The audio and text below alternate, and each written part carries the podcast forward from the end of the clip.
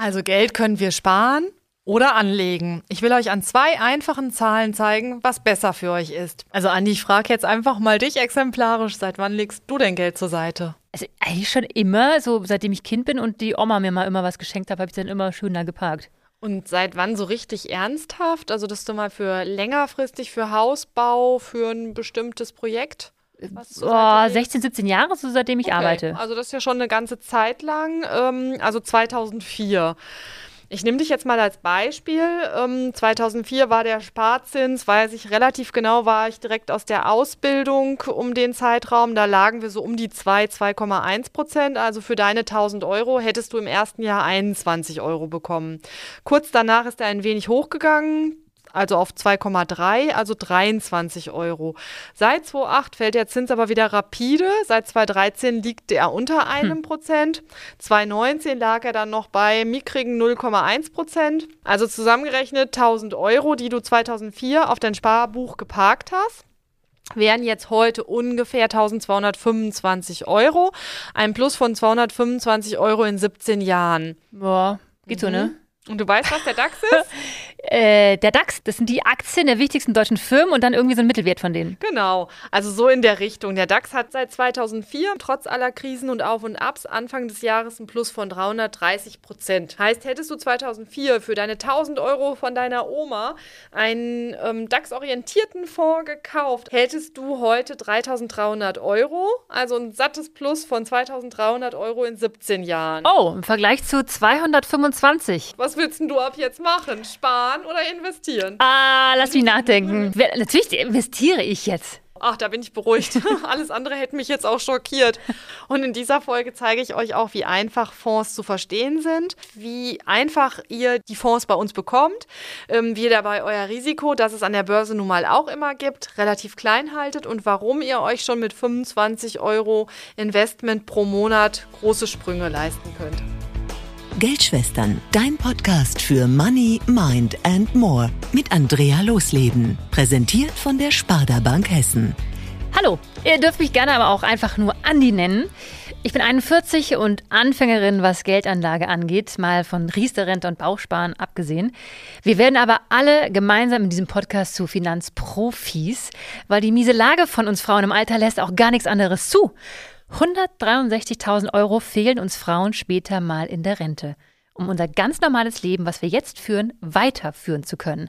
Woher diese Zahl kommt und wie groß das Problem für uns wirklich ist, das hört in Folge 1. In Folge 2 haben wir schon mit ganz einfachen Tipps und Strategien dafür gesorgt, dass niemand mehr sagen kann, ach, bei meinem Gehalt und den vielen Ausgaben, ich habe eh nicht genügend für die Altersvorsorge übrig. Falls ihr diese Folgen noch nicht kennt, ich empfehle euch, die erst zu hören und dann wieder zurückzukommen, damit ihr auch wirklich motiviert seid, was zu verändern. Zu Anlageprofis, das macht uns Sonja Reis, die Geldanlageexpertin der Sparda Bank Hessen. Seit wann investierst du selbst schon und berätst dazu, Sonja?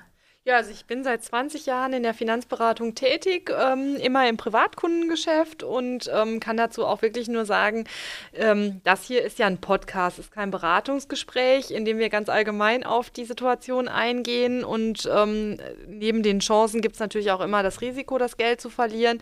Aber durch die wichtigen Tipps, die wir hier natürlich auch ähm, geben wollen, wird das Risiko so klein wie möglich gehalten, ähm, sodass auch Anfängerinnen und, oder risikoscheue Frauen mit gutem Gefühl ähm, nach Hause gehen können oder jetzt vielleicht im Auto den Podcast hören. Ähm, aber das ersetzt natürlich kein Beratungsgespräch vor Ort in der Bank, wo wir dann individuell auf dich oder auf die Frauen eingehen können. Ähm, also nicht nach dem Podcast einfach wild drauf ähm, los investieren, einen Fonds kaufen, kommt wirklich zu uns in die Beratung. Wir erstellen dann einen persönlichen Investmentplan für euch, schauen, wo die Chancen und Risiken für euch am besten sind. Also da gibt es absolut keinen Königsweg. Und in Fonds investieren ist dabei nichts für einen bestimmten Typ, sondern ist für uns alle geeignet? Genau, also es gibt sowohl die alleinerziehende Mutter, die vielleicht mit 30 Euro Sparplan anfängt. Ähm, man muss auch keinen Basisbetrag haben, also keinen größeren Betrag, ähm, um überhaupt anfangen zu können. Also man kann mit den besagten 25 Euro beginnen. Es gibt aber auch Leute, die kommen zu mir, weil sie was geerbt haben oder an sich vermögender sind. Also ein Fonds ist eigentlich für jeden geeignet. Das Thema Investieren ist einfach eins, was Frauen viel weniger machen als Männer. Ja, leider ist es so. Also wir sind ja die Sparda-Bank Hessen und deshalb habe ich mal die Zahlen für Hessen rausgesucht, aber die gelten wahrscheinlich ähnlich für ganz Deutschland. Die Hälfte der hessischen Frauen legen ihr Geld einfach aufs Sparbuch. Ja, aber weißt du, woran das liegt? Wir sind ja so aufgewachsen mit diesen Werbecomics, die wir als Kind da von der Bank bekommen haben. Weißt du, diese Tierchen, die da alles gespart haben und dann gab es das Plastikschwein, wo wir dann auch sparen konnten und am Weltspartag sind wir da nach Hause und hatten Fähnchen und Bonbons und Luftballons und sowas von der Bank.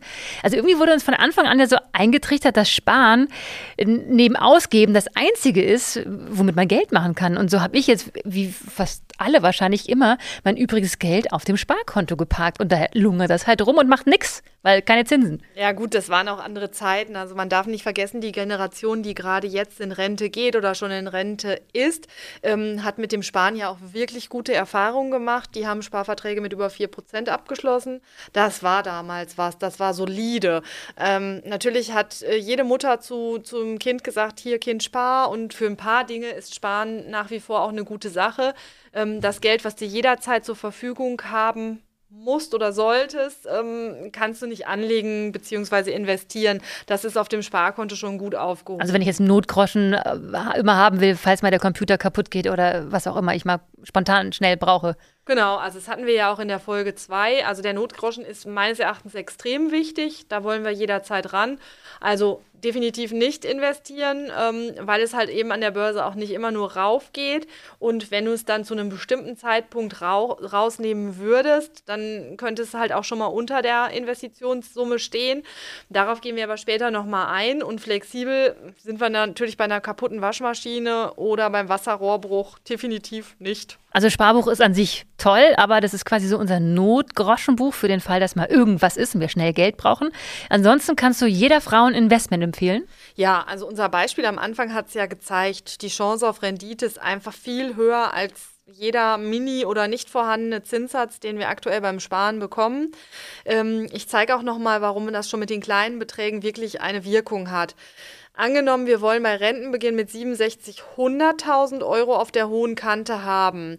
Für alles, was danach noch kommt. Gut, wir wissen auch inzwischen, dass es um hohe Summen geht, die uns fehlen. Also die 100.000 habe ich auch nur genommen, um es einfacher rechnen zu können. Ähm, willst du dir die Summe ersparen? Ähm, musst du schon im Alter von 30 Jahren jeden Monat 300 Euro zurücklegen. Und ganz ehrlich, wer kann das mit 30? das natürlich nicht gemacht. Jeden Monat bis 67. Wow. Und hättest du anstatt dessen in einen Fonds investiert, der so ungefähr 5% pro Jahr macht, hättest du die ganze Zeit nur 80 Euro pro Monat investieren müssen und kommst am Ende auch auf die 100.000 Euro. Also weniger als ein Drittel wie beim Sparen hättest du dann nur investieren müssen. Und die Fonds, die ich dazu immer empfehle, lagen in den letzten Jahren halt auch immer über 5% Rendite. Wir hatten schon in der ersten Folge darüber gesprochen, dass viele Frauen nicht an der Börse investieren, weil sie mehr Angst vor dem Hoch und Runter an der Börse haben. Zumindest haben wir mehr Angst als die Männer. Diese Frauen überzeugen wir ja jetzt nicht zwingend mit der Aussage, an der Börse gibt es mehr Chancen auf Rendite, weil Geld verlieren können wir da ja weiterhin. Richtig, aber genau diese zwei Aspekte können wir doch zu unseren Stärken ausbauen. Also das die Angst vorm Risiko, die können wir nehmen, weil es gibt ja prinzipiell die Anlageform der Aktien. Da wird quasi in Einzelwerte investiert. Die haben ein deutlich höheres Risiko. Wenn wir vielleicht noch vor Augen haben äh, den VW-Skandal, da ist die Aktie dann auch echt schnell ins Bodenlose gesunken. Äh, wenn man die dann wirklich nur alleine im Depot hätte, hätte man ein deutlich höheres Risiko. Jetzt gibt es auch die Form, wo man in mehrere Aktien automatisiert investiert über die ETFs oder über die Fonds. Der Vorteil bei den Fonds ist halt einfach, da sitzt ein Mensch hinter, der auch reagiert. Und genau diese Fonds empfehlen wir ja auch, wo dann halt wirklich die Manager hinter sitzen, die die Entscheidungen treffen. Also die dann wirklich aktiv sagen, das oder jenes nehme ich raus. Da müssen wir uns tatsächlich überhaupt nicht drum kümmern und wo man dann halt wirklich in der Beratung auch schauen kann, ähm, was genau individuell zu einem passt. Und da würde ich euch auch echt empfehlen, in die Filialen zu kommen. Das machen wir. Ähm, du hast mir vorher hier beim Kaffee vor der Podcast-Aufzeichnung gesagt, Fonds zu kaufen, also einen Fonds-Sparplan zu erstellen, ist bei der Sparda Bank Hessen auch günstiger als bei den meisten anderen Banken, weil ihr habt da quasi wie beim Handy euch eine Flat überlegt. Das klingt ganz spannend. Erklär doch mal. Ähm, normalerweise kostet es ja immer etwas, einen Fonds zu kaufen, so um die drei bis fünf Prozent vom Kaufpreis, der sogenannte Ausgabeaufschlag. Mit der Sparda Fondsflat fällt das aber weg. Du bezahlst einmal im Monat 9,99 Euro und sonst nichts. Das gilt aber nicht für Altersvorsorgeprodukte und offene Immobilienfonds. Was jetzt nicht so wild ist, weil das sind halt auch tatsächlich nicht die Fonds, die ich fürs monatliche Sparen im Alltag empfehlen würde. Also den Teil in mir, der jetzt Angst vor Verlusten an der Börse hat, den hast du überzeugt. Also natürlich kann man an der Börse immer noch Geld verlieren, das sage ich auch nochmal ganz klar und auch immer in den Beratungen. Aber das Risiko bei Fonds ist gering, dafür gibt es auch Chancen auf größere Renditen. Wie gesagt, für eine richtige Beratung mit Fonds, mit allen Vor- und Nachteilen, einfach zu uns in die Bank kommen. Da können wir dann auch nochmal den Tipp, ähm, wie wir später auch wieder an das Geld rankommen, den richtigen Zeitpunkt da erwischen, ähm, auch nochmal diskutieren und besprechen. So lässt sich das Risiko auch etwas verkleinern. Und das beim schönen Kaffee, weil der schmeckt gut bei euch. Mhm, sehr gut. Die Maschine ist neu. Aber jetzt nochmal so zur mentalen Beruhigung. In Folge 1 haben wir schon gehört, dass Frauen auch einfach die besseren Anleger an der Börse sind. Die haben ein paar Prozentpunkte mehr als Männer rausgeholt. Also da kommt den Frauen tatsächlich auch die Angst vor Risiko entgegen, weil hier muss man ganz klar sagen, sie setzen mehr auf Fonds als die Männer. Die haben eher einzelne Aktien im Depot und vielleicht liegt es gerade daran, dass sie mehr Rendite rausgeholt haben. Und Fondssparen geht auch mit kleinen Beträgen, das hast du immer betont, ab 25 Euro im Monat ist es möglich. Genau, also das ist tatsächlich auch was und da muss man als Frau auch keine Scheu haben und zu sagen, hier, das ist mir eigentlich zu wenig oder wie auch immer, hatte ich ja auch schon ähm, mehrfach jetzt erwähnt in den ähm, vorherigen Folgen, dass da tatsächlich auch alles besser ist als nichts. Ja. Und bei dem monatlichen Ansparplan kommt uns auch nochmal sehr stark zugute, dass wir nicht den optimalen Einstiegszeitpunkt äh, beachten müssen. Da ist es tatsächlich so, dass wenn der Fonds fällt, kaufst du mehr Anteile, wenn der Fonds steigt, kaufst du dementsprechend weniger Anteile und hast im Schnitt einen günstigeren Durchschnittserwerbspreis. Und wenn der Fonds dann wieder hochgeht, profitierst du mit deinen ganzen Anteilen davon und musst dich da nicht so drum kümmern, wann ist der optimale Zeitpunkt zu investieren und hast im Schnitt, also im Durchschnitt, einen höheren Ertrag, als wenn du eine Einmalzahlung machst. Also dann gehen wir mal gleich in die Praxis. Was brauche ich alles, um Fonds zu kaufen? Nix außer Geld. Achso, ja gut. Und eine Beratung. Das machen wir, ganz wichtig.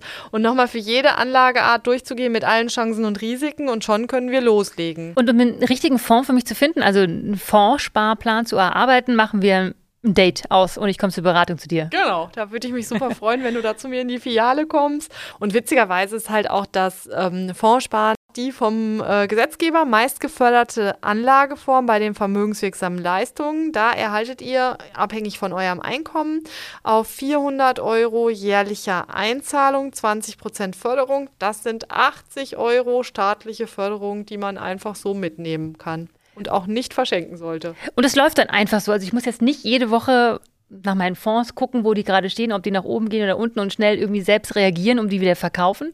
Nee, dafür hast du ja sowohl die Fondsmanager, die da für dich agieren, als auch uns. Und ich empfehle schon, dass man ab und zu drauf schaut. Also einmal im Jahr wäre es schon sinnvoll, wenn wir uns zusammensetzen, ähnlich wie beim Check-up fürs Auto ähm, oder beim, beim Arzt. Da macht man sich ja auch einen jährlichen Vorsorgetermin und auch schaut, entspricht es noch deiner aktuellen Situation. Es können ja auch Veränderungen in dem Jahr stattgefunden haben.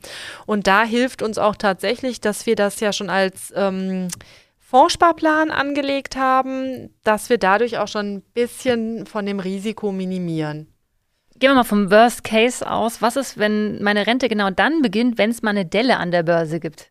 Ja, da gibt es halt auch den Trick. Viele Leute gehen davon aus, dass wenn jetzt gerade bei uns 67 Renten beginnen, dann will man fertig sein. Wir fangen halt immer schon ein bisschen eher an, dass man einfach kontinuierlich Richtung Rente auch schon mal umschichtet. Das macht die Riester-Rente zum Beispiel auch so. Je näher du dich Richtung Rentenalter bewegst, investieren die Richtung Rentenfonds, die nochmal risikoärmer sind.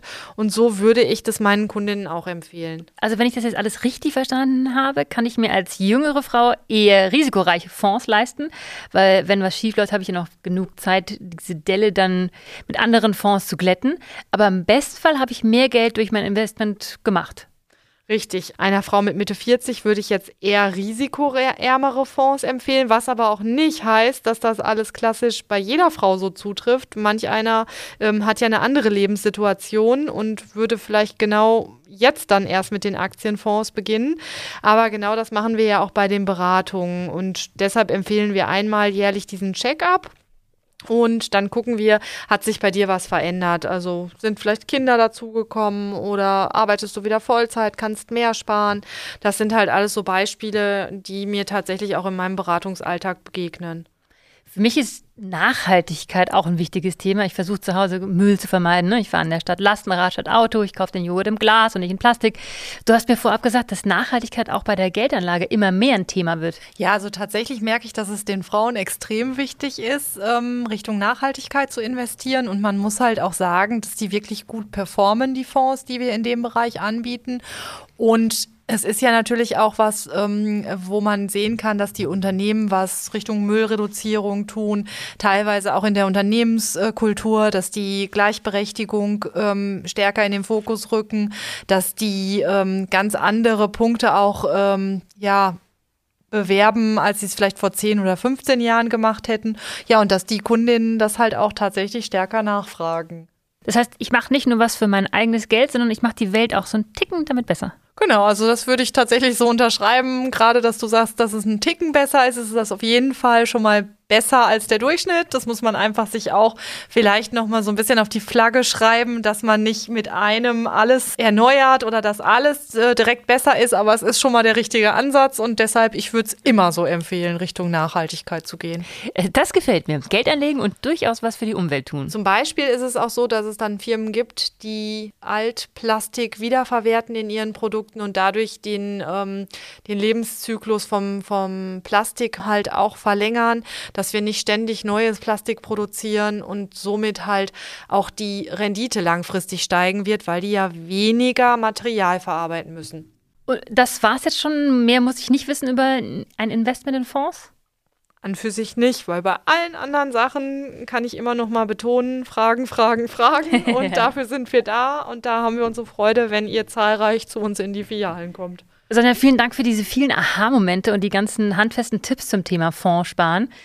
Wenn ihr mehr Fragen zum Thema habt, her damit gerne als Message bei Instagram. Ihr findet uns als Sparda Hessen. Sondern wir haben noch viel vor in den nächsten Folgen. Wir haben Finanztipps zu jeder Lebensphase. Wir gucken noch auf Ehen, Bauen, Versicherungen und Co. In der nächsten Folge hast du aber mal kurz Pause. Ja. Äh, ich habe Buchautorin Susanne Fröhlich zu Gast, die von ihren Fehlern und Lektionen in Sachen Geld erzählen wird. Damit ihr ja nichts verpasst, am besten den Podcast abonnieren, beziehungsweise bei Spotify auf Folgen klicken und Freundinnen diesen Podcast empfehlen, weil im Team geben wir das so radikale Neuheiten wie Investitionen motiviert an. Und ich habe jetzt übrigens auch verstanden, warum mein Mann einen Fondssparplan für meine Tochter bei der Geburt gemacht hat. Ich habe nämlich nachgeschaut, die Lola ist jetzt sechs, hatte von Anfang an so einen DAX-Fonds, den du erwähnt hattest, Sonja. Der wurde von Oma und Opa ähm, jeden Monat was einbezahlt. Und ich habe gerade gesehen, seit ihrer Geburt hat sie eine Rendite von 19 Prozent auf ihr Geld bekommen, durchs Fondssparen. Glückwunsch, siehst du, da ist alles, was wir eben besprochen haben, schon alleine drin bestätigt. Das war Geldschwestern Dein Podcast für Money, Mind and More mit Andrea Losleben. Präsentiert von der Sparda Bank Hessen. Meine Bank macht Freude.